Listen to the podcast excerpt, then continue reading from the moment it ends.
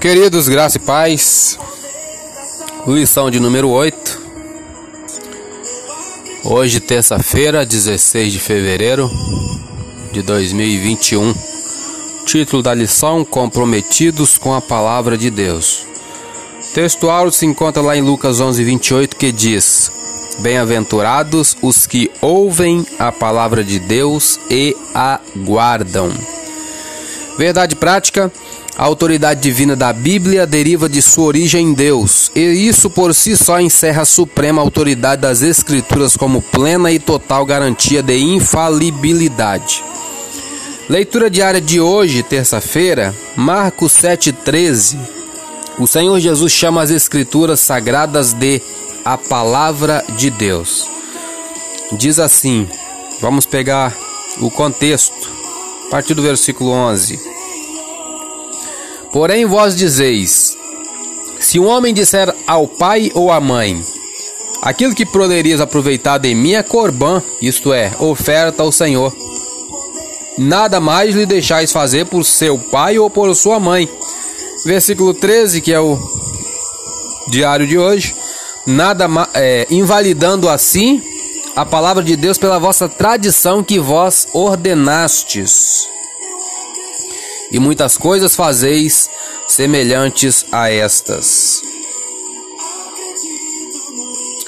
Vamos ler um pouquinho aqui da lição.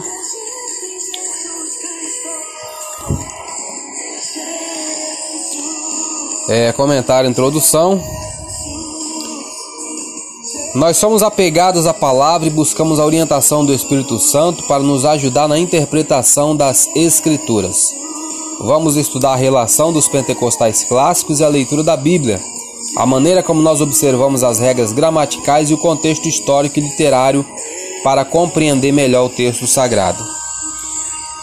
É tópico 1, autoridade da Bíblia. Nós herdamos dos reformadores do século XVI o conhecido sola escritura, que significa somente as escrituras, um dos cinco pilares da reforma protestante. Ponto 1, sola Escritura. Cada um dos cinco solai representa a chave de cada doutrina central dos reformadores, como Lutero, Zwinglio, entre outros. O brado de sola escritura significa que a Bíblia é a única regra de fé e prática para a vida cristã, e é por meio dela que podemos conhecer a Deus e entender a sua vontade. Vamos conferir aqui o que, diz lá em 2 Timóteo Segundo Timóteo capítulo 3, versículo 14 a 17, diz assim, ó: Tu, porém, permanece naquilo que aprendeste e de que foste inteirado, sabendo de quem o tens aprendido, e que desde a tua meninice sabes as sagradas letras que podem fazer-te sábio para a salvação, pela fé que há em Cristo Jesus. Toda a escritura divinamente inspirada é proveitosa para ensinar, para redarguir, para corrigir, para instruir em justiça, para que o homem de Deus seja perfeito e perfeitamente instruído para toda boa obra.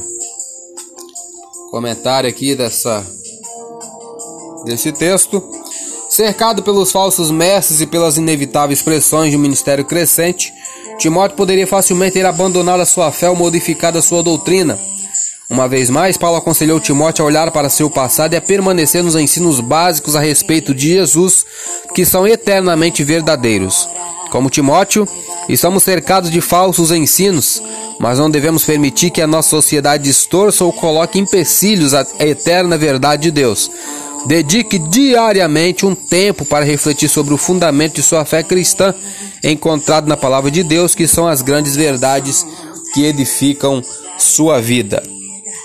Os católicos romanos têm a Bíblia e a tradição. As testemunhas de Jeová têm a tradição ou tradução do Novo Mundo e mais a revista A Sentinela. Os mormons têm a Bíblia e mais o Livro de Mormon e outras publicações como fonte de autoridade espiritual. Vamos ler até aqui. Sou Elias Rodrigues, essa foi mais uma leitura diária de hoje. Compartilhe essa mensagem com seu grupo de amigos e que Deus nos abençoe. Amém.